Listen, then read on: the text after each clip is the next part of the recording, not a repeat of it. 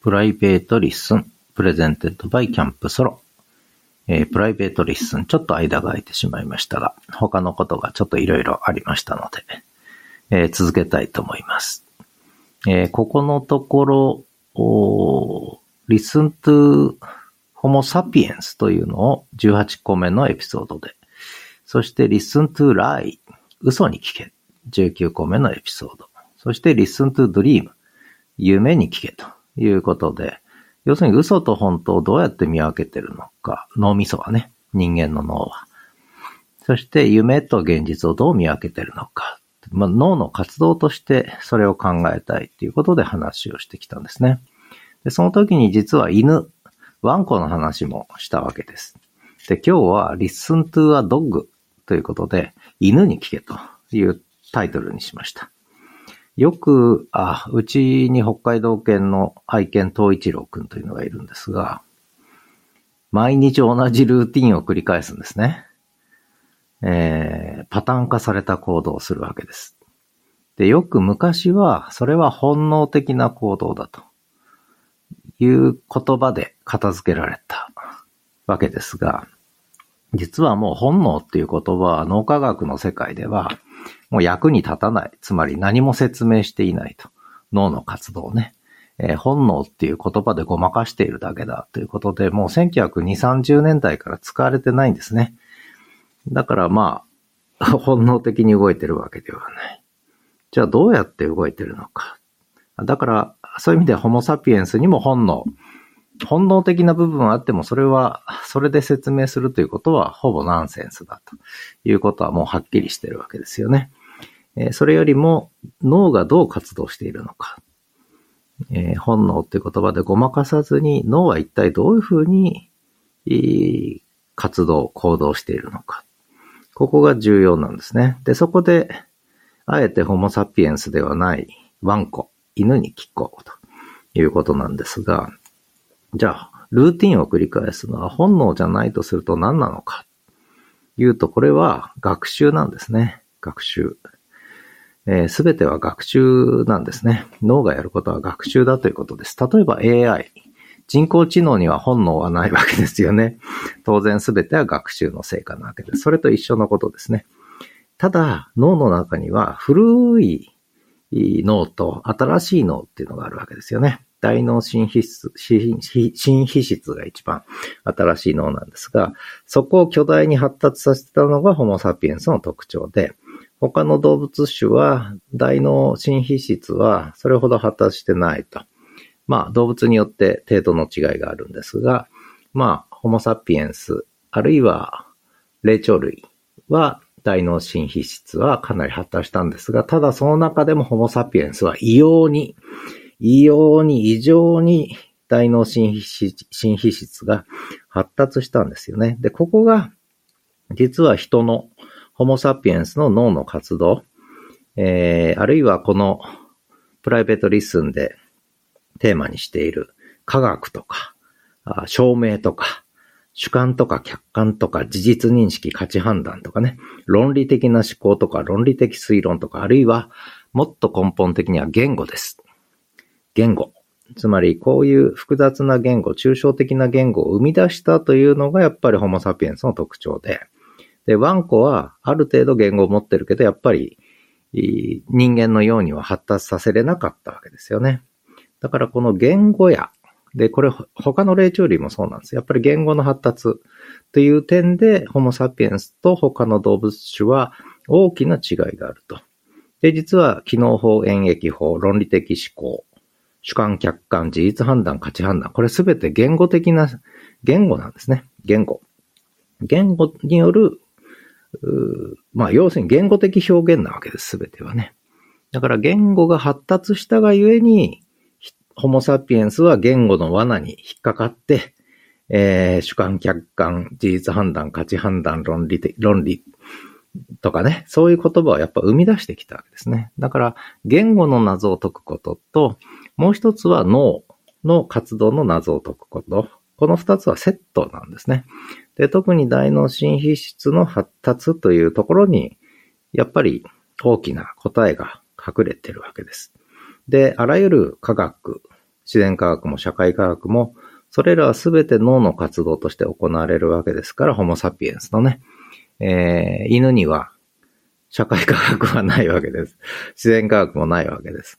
ホモサピエンスだけがそれを発達させて、オランウータンにもチンパンジーにもボノモにも、えー、自然科学、社会科学はないわけです。人だけがそういった、えー、脳の認識ですね。抽象的な認識。そして言語、活動、あるいは記号や数字の、えー、組み合わせとしてそういった世界を解釈する。あるいは世界を理解する。っていう能力を発達させてきたということなんですね。で、そういう意味で、まあ何が言いたいかというと、一つは本能はない。学習だと全てはね、いうこと。で、しかもそれは脳の活動として行われているということ。そしてそこで、えー、ホモサピエンスだけが言語を高度に発達させたことで、そこでいろんな科学的な、えー、論証といった概念が生まれる。記号の操作ですね、えー、が生まれてきた。で、これが犬にはできないわけですね。ここがね。ただ、犬とホモサピエンスの共通点はあるわけです。そして AI との決定的な違いはあるわけです。でそれが一つは、まあこれまでにも少し触れましたが、AI は行動しない。それから AI は身体を持たない。この二つですね。行動と身体です。で、この行動と身体と脳活動が結びついてるから、経験的な学習が可能になると。で、これはホモサピエンスも犬も一緒だっていうことなんですよね。ただ何が違うかっていうと言語です。抽象的な言語を持つ持たない。ただ、犬もある程度抽象的な思考はするわけですよね。実はね。ただその程度っていうのはやっぱり言語を発達させられなかったがゆえに、まあ非常にこう、まあ原始的というかな。だけど抽象的な思考はやっぱりあるわけですよね。で、大脳新皮質っていうのは、そこに何があるかっていうと、一つは予測モデルが埋め込まれている。で、これは経験の中でいろんな予測モデルが作られていく。で、その組み合わせで、えー、行動とか判断をしていくわけです。で、犬も行動し判断するわけですよね。能動的に行うわけです。ただそれは人間のように言語を用いた抽象的な活動として行動し判断するわけではないということなんですね。で、ホモサピエンスも常に全てを言語的に考えて行動し、推論し、判断してるわけではないということなんですね。こことても重要なポイントですね。で、そこで、えー、まあ脳は予測モデルを動員することで、その都度その都度いろんな判断をすると。これはホモサピエンスも犬も一緒だと。で、それは身体性を持ち、常に能動的に行動する主体だからだという、まあそういう話になるわけです。で、結局違いはどこにあるかっていうと言語です。ね、言語。えということで、えー、一つは脳の活動としての推論。これ、能動的推論という言葉でずっと言ってきましたけど、その能動的推論による学習。えー、身体と行動を伴った学習、未来志向の学習を常にしているというのが一つのポイント。それから、そこで犬とホモサピエンスの違いは抽象的な言語があるかないかということの違いなんですね。ということで、えー、そのあたり、一つは脳の活動、もう一つは言語というものの理解。この二つがとても重要だと。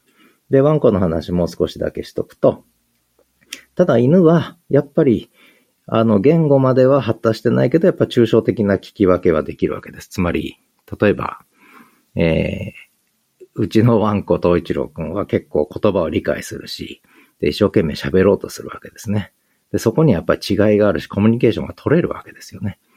だから、あはっきりした言語ではないけれども、そこにやっぱり抽象的な思考もあり、コミュニケーションも取れるし、お留守番とか年々とかね、す、え、べ、ておやつとか全部ビスケットとか全部理解するわけですよね。だから言葉を聞き分ける能力は持っている。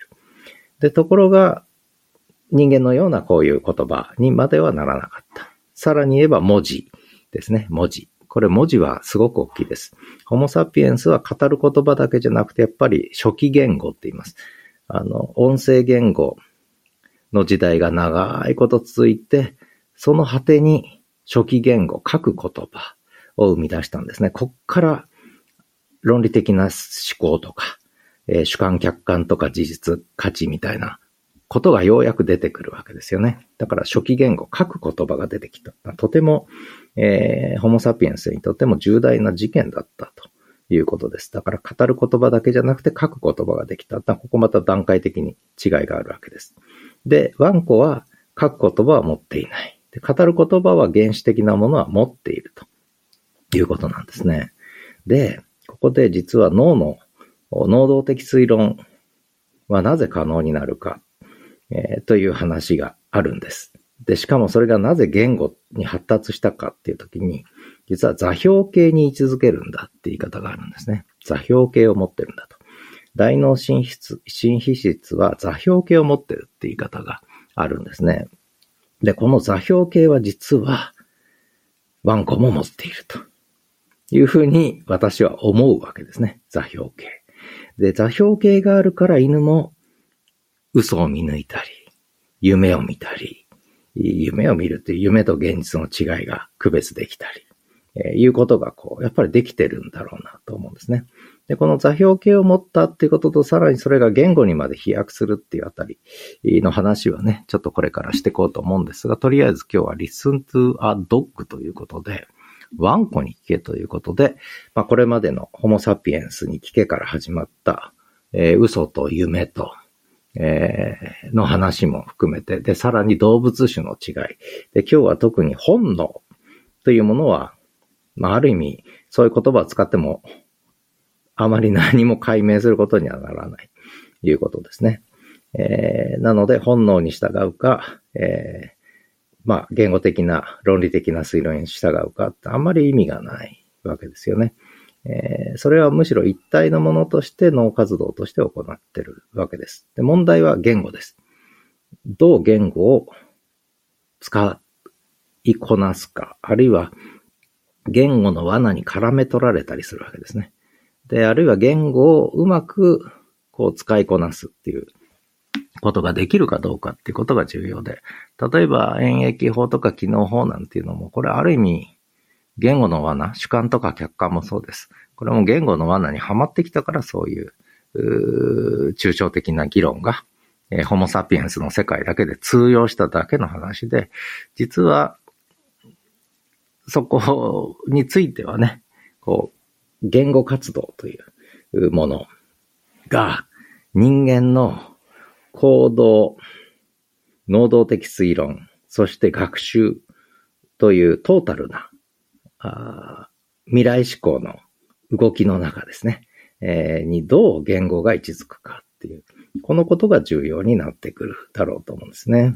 えー、そんなわけで、えー、最後の方ちょっとうまく説明できてませんが、えー、ホモサピエンスの脳活動の中に、やはり抽象的な言語や記号、そしてそれを書き記すことによって論理的な思考が聖地化されるみたいなことがあったんですが、逆にその罠に絡め取られることで、えー、いろんな、まあ、転倒ですね。ひっくり返しが起きてきたっていう歴史があるんじゃないかなと思うんで、まあそのあたりをこの先ね、少し見ていこうと思います。ということで、ホモサピエンスから始まって、えー、ワンコで終わりということで、この先は少し本題にそろそろ入っていこうかなと思っていますので、えー、このシリーズどうなるかわかりませんが、続けていきたいと思います。ではまた。